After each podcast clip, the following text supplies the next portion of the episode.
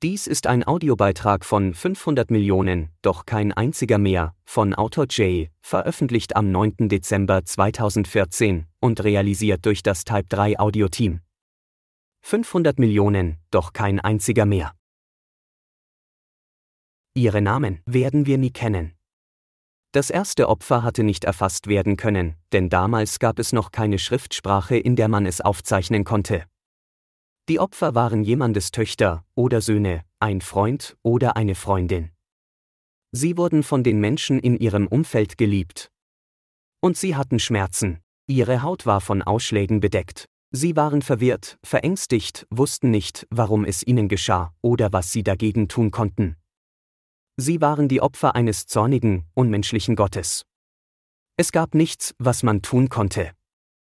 Die Menschheit war noch nicht stark genug, noch nicht sensibilisiert genug, nicht sachkundig genug, um ein Ungeheuer zu bekämpfen, das man nicht sehen konnte. Im alten Ägypten griff es gleichermaßen Sklaven wie Pharaonen an. In Rom dezimierte es mit Leichtigkeit ganze Armeen.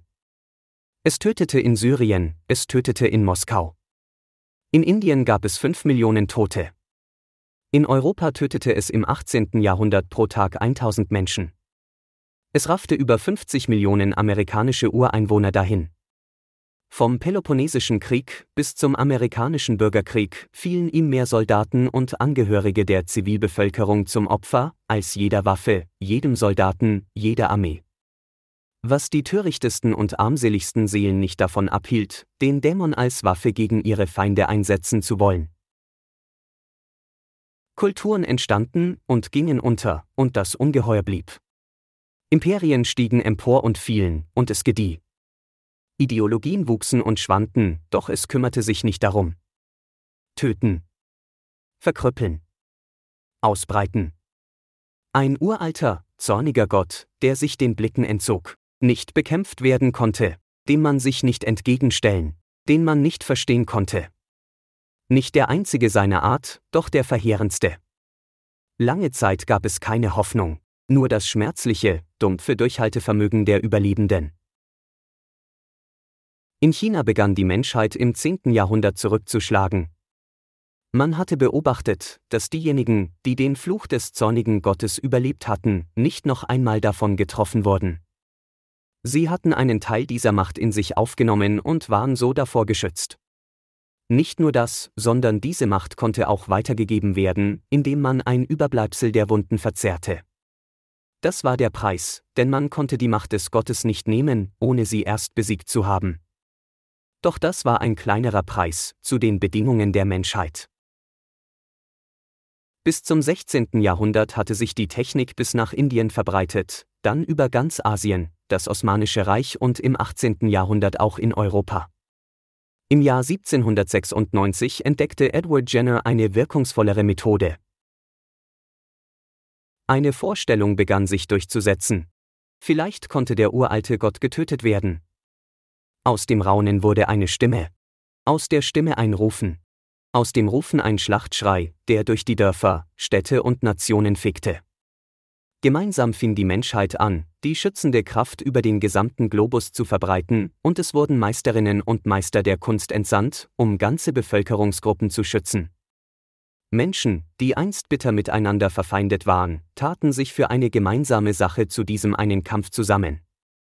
Regierungen ordneten an, dass sich alle Bürgerinnen und Bürger schützen müssten, denn gäbe man dem alten Feind ein einziges Leben, würde das Millionen andere in Gefahr bringen. Und so trieb die Menschheit seinen Feind Zoll um Zoll zurück. Weniger Freunde weinten umeinander, weniger Nachbarn trugen bleibende Schäden davon. Weniger Eltern mussten ihre Kinder begraben. Zu Beginn des 20. Jahrhunderts hatte die Menschheit den Feind zum ersten Mal aus ganzen Regionen der Welt verbannt. Die Menschheit strauchelte oftmals in ihren Bemühungen, doch es gab stets einzelne Menschen, die nicht aufgaben, die für den Traum einer Welt kämpften, in der kein Kind und kein geliebter Mensch jemals wieder den Dämon fürchten müsste. Viktor Stanav der die Menschheit aufrief, sich in einem letzten Aufbäumen gegen den Dämon zu vereinen. Der großartige Taktiker Karel Raschka, der eine Strategie zur Ausrottung des Feindes entwickelte. Oder Donald Henderson, der die Bemühungen während dieser letzten Tage leitete. Der Feind wurde schwächer. Aus Millionen wurden Tausende, aus Tausenden wurden Dutzende. Und als der Feind dann zuschlug, traten sich Menschen nach vorn, um ihm zu trotzen und alle zu schützen, die er gefährden könnte. Der letzte Angriff des Feindes in freier Wildbahn richtete sich 1977 gegen Alimau Malin. Noch Monate später durchkämmten engagierte Menschen die umgebenden Gebiete auf der Suche nach den letzten, verzweifelten Verstecken, an denen der Feind noch verblieben sein könnte. Sie fanden keins.